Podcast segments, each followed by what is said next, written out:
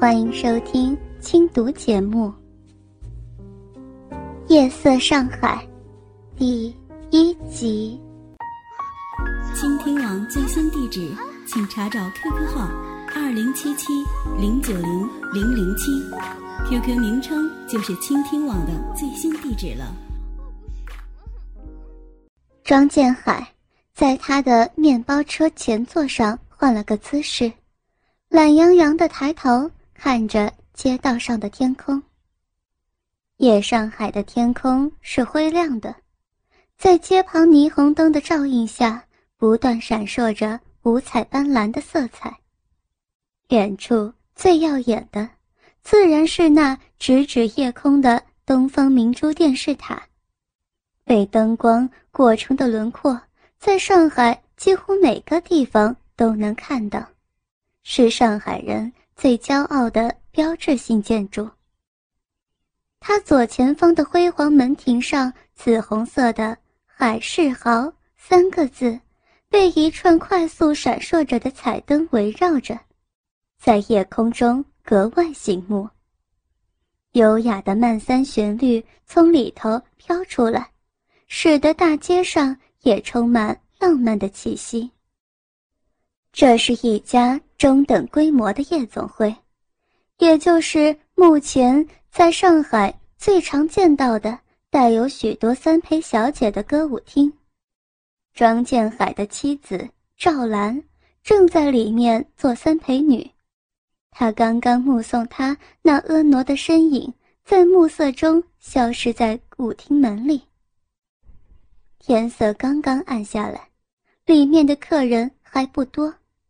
不知道他现在是在前台等候着客人的挑选，还是已经被某个客人搂在舞厅里，随着慢似的节奏摇晃，还是……八成他还坐在台前的长椅上，毕竟他已不是很年轻，论身材，论姿色，都比不上外地来的打工妹。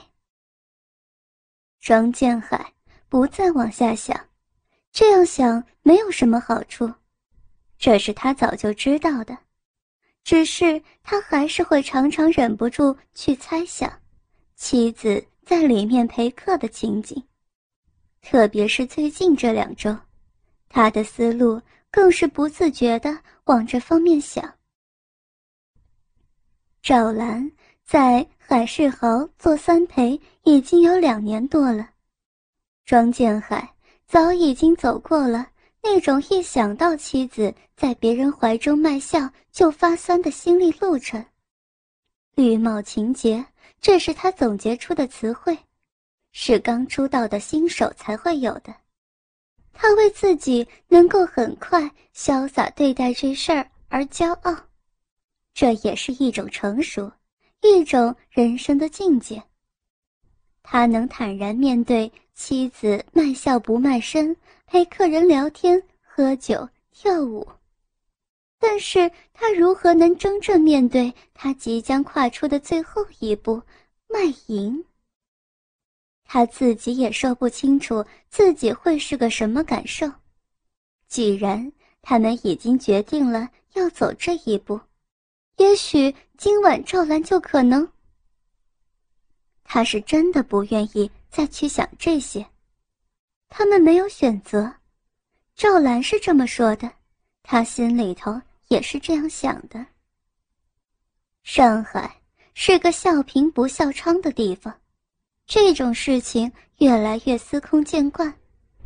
其实不光是上海，全国各地又有哪个地方？不是如此呢。他认识的十几个开面包车的，有一小半的妻子都在歌舞厅里做三陪。不做的老婆不是太老，就是太丑。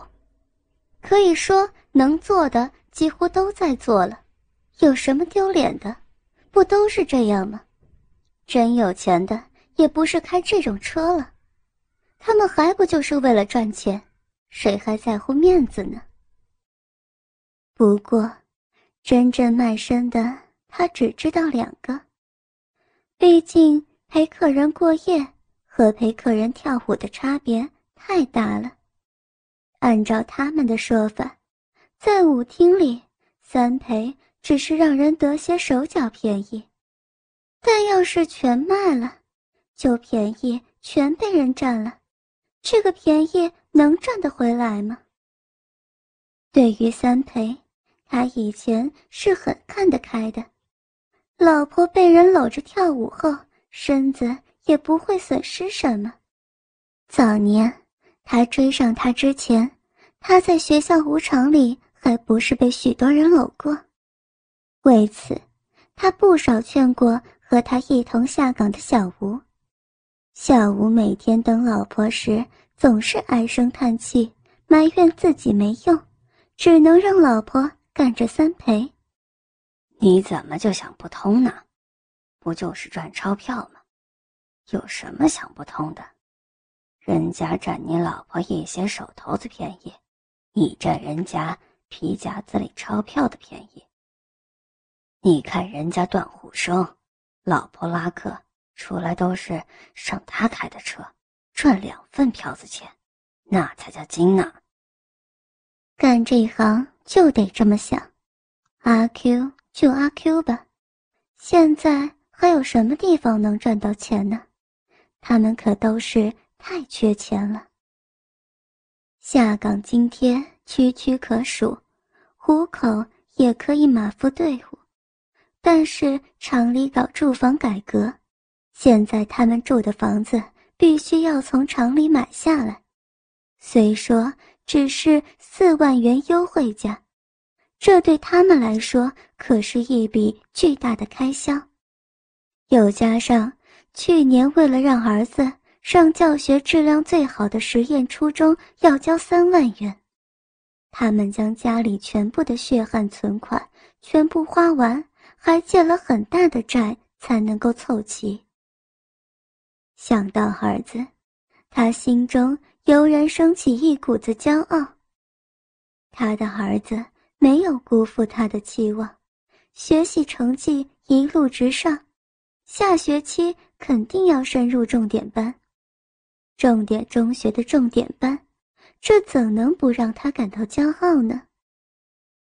当然，进重点班还要交八千块，现在这个社会到处都要钱，学校。当然也不例外。但是他们夫妻双双下了岗，这八千又是一笔太大的数字，再加上未还的债，他还想赚钱买一辆桑塔纳跑出租。这面包车是租来的，每天要付近一半以上的收入作为租金，实在是太亏了。而且上头的政策。时紧时松，谁知道什么时候这种面包车就会全面取缔？他们这么开也是不怎么合法，但是这钱……唉，正像赵兰所说的，他们没有选择。虽然这几年生活的质量是好了不少，不愁吃不愁穿的，但真正要过好日子。没有钱哪成？而且，现在他们也都不年轻了，还能这么没日没夜的赚上几年呢？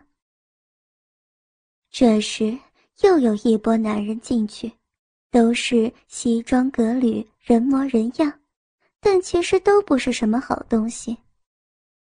他在心里暗骂几句：“操你们娘的！”也换一点心理平衡。不过骂归骂，庄建海还是希望舞厅生意兴隆，而且也希望赵兰被男人给选中。坐冷板凳等待的滋味肯定是不好受，他们没有小费就赚不到什么钱。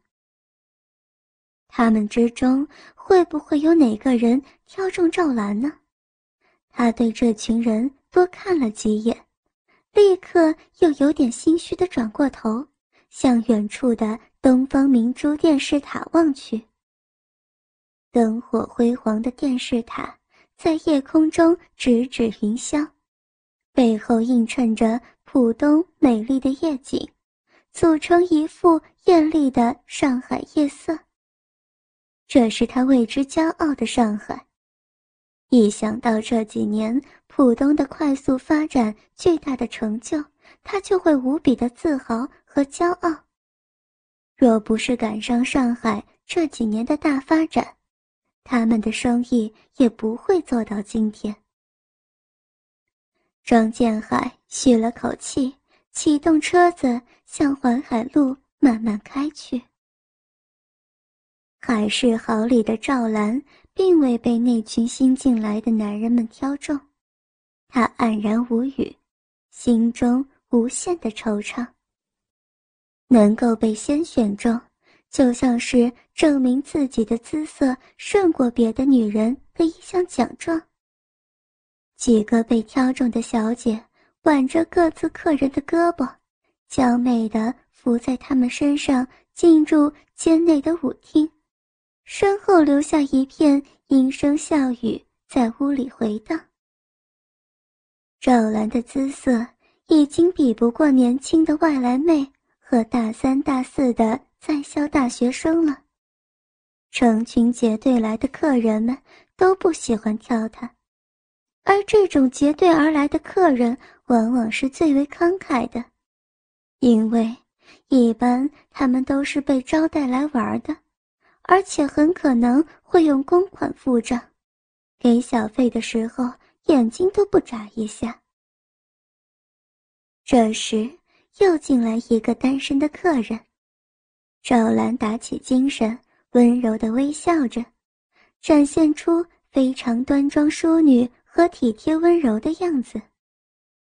赵兰不像那些年轻的小姐，她们要打扮的花枝招展。浓妆艳抹，用轻佻诱惑的形象来吸引客人；要么就故意淡妆，做出天真清纯的青春女学生模样，用矫情羞涩的可爱形象来招揽客人。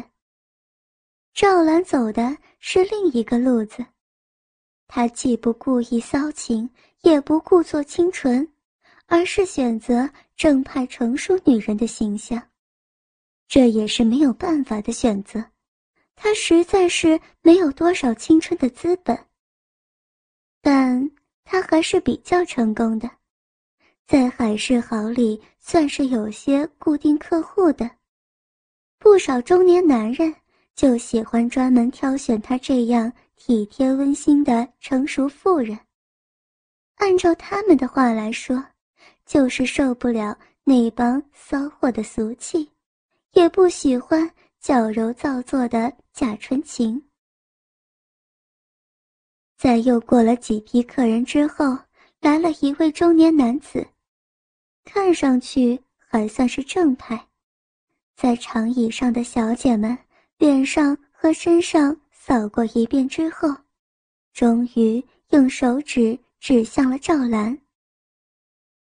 一阵暗喜，赵兰满脸微笑迎接住客人，很是老练地挽住他的胳膊，像是招待熟人一样，将他拉向里边的舞厅。他温柔地笑着，将胸部小心地贴到中年男子的胳膊上，一面走着，一面柔声的问候奉承着他。在舞厅一角的双人沙发上并排坐定，赵兰用柔和的语调招待他，开始缠绵的和他套近乎，并且主动的将他的手拉到自己肩上，让他搂住自己的颈子。搂着他的中年男人一上来就不客气的用手隔着他的衣服，在他的乳房上捏了几下。他心下一边叹息，又遇到一个色场老手，一边媚笑着扭开身子和他应承。现在的生意是越来越难做了，男人们个个都是圆滑无比，不让他们占着许多便宜是不可能的了。唉，可怜自己的丈夫还不知道，现在的三陪女，可不是像以前那样简单的陪客人聊聊天、喝喝酒、跳跳舞。因为三陪女的数量越来越多，客人们在他们身上也就越来越放肆。现在身上什么地方都是可以摸的了。供过于求，就成了买方市场，色情业也不例外。你不愿意做，还有许多人求之不得呢。舞厅周围都是成双成对的男女们，几乎没有例外的。男人们对着各自的女人调戏挑逗，而小姐们都是强颜欢笑，曲意奉承。在这里，能够得到男人的欢心是赚小费的唯一手段。以前那种清高的姿态是再也行不通了。他已经很久没有遇到过那种，只是坐着聊天的拘谨客人。赵兰身边的男人一手揽在她的脖子上，另一手就抚摸着她裙下的大腿。赵兰用手护着大腿上部，尽量掩阻着男人的进犯，一边举着酒杯，不停地哄着这个男人喝酒，希望能够将他弄得醉一点，好容易周旋。这个男人对赵兰的调情不是很感兴趣，他更多的兴趣就是在赵兰身上乱摸乱捏。这样的男人最是难对付。舞曲起来，他们搂着到舞厅的中央开始跳舞。其实这根本就不叫跳舞，而是站在那里，女人用两手吊住男人脖子，被男人搂着随意的晃动。女人的手因为无法再用来阻挡男人的侵犯。女人的身体就成了男人随意品玩的对象，跳这种姿势的舞，成了男人占女人便宜的最佳的方式。赵兰搂着的男人，开始在她身上用力抚摸着，像是要透过她的裙子摸透她的肌肤。他带有烟味和酒味的嘴，追着赵兰的嘴唇，身子。紧紧贴在他的胸部，赵兰有意娇笑着，摇着头躲避着他的嘴，似娇嗔挑逗着他的情欲，又不时故意的让他得逞，容许他的嘴在他双唇边上占些便宜。这是他长时间总结出来的技巧，不能让男人一次性吻个够，而是一点点的。让他得些便宜，这样可以最大的挑逗起男人对她的情欲，而且又能让男人长时间保持对她的兴趣。赵兰的耳边被男人粗重的喘息弄得酸痒无比，耳环也被他用舌头挑起，他阴笑着转过头，脸蛋划过他的舌尖。令他的口水在他精心化妆的脸上留下一道湿痕。赵兰将脸埋进男子胸膛，这是最有效的躲避男人嘴巴的骚扰，而又不会太激怒客人的方式。男人的双手移到她前胸，手伸进她的吊带裙，在她的乳罩上用手指旋转着。揉捏她的乳尖。虽然男人的动作还算温柔体贴，赵兰的身体还是做出了强烈的反应。这里是她最为敏感的部位。赵兰忍耐着，任由男子轻薄，心中想起在开着面包车的丈夫，还一直坚持要他不陪客人做出格的事情。就是只卖笑不卖淫。其实什么是出格，什么是不出格？被男人伸进衣服摸奶子算不算？摸逼呢？连手指都插进去呢，还不算越过了底线出了格。若从脱衣服来看，客人有时候会将他的内裤从裙子里扒下来，这算不算出格？若以射不射精为界限，那他用手帮客人手淫射精，还算不算出格呢？这已经是三陪的基本格式了，根本就不是他能左右得了的。他在舞厅能坚持的最后底线，就是不让客人插入体内做爱，其他怎么互相摸都可以。有一回，客人甚至将龟头放到了他逼唇上，摩擦着往里拱，同时让他帮忙手淫。虽说没有让他最后进入，但这和做爱差别又有多少呢？赵兰一直不让丈夫知道这种事，她不知道。丈夫要是知道了他们三陪的实际情形，会怎么反应？赵兰曾经试探的对庄建海说：“他们这些上了三十几的三陪女，如果还坚持在舞厅只是轻陪，是非常难再混下去了。客人给的坐台费越来越少，都要求来点真的。”他举出了好几个姐妹。都开始陪客人在包厢里做全陪，赚更多的钱，或者干脆就和客人出去。他的反应不是非常的排斥，但他还是坚持要他保持自己的尊严和纯洁。他说：“你是晓得的，我是不在意这种事，不就是那么回事儿吗？但是你跟各种客人……”我实在是不放心，你晓得，他们有没有什么传染病呢？赵兰也实在是无言以对，她相信安全问题绝不是丈夫最关注的，她反对的根本原因还是她在意那个事，但他们都不愿意深究这一点，都留在心底，心照不宣。她其实很感激。丈夫对她的这种态度，但是昨夜他们夫妻又做了一次长谈，出乎她的意料，他竟然同意了自己可以陪客人做那种事情，也就是同意了自己可以卖淫，只要客人给钱，给的还可以，他自己可以看着办。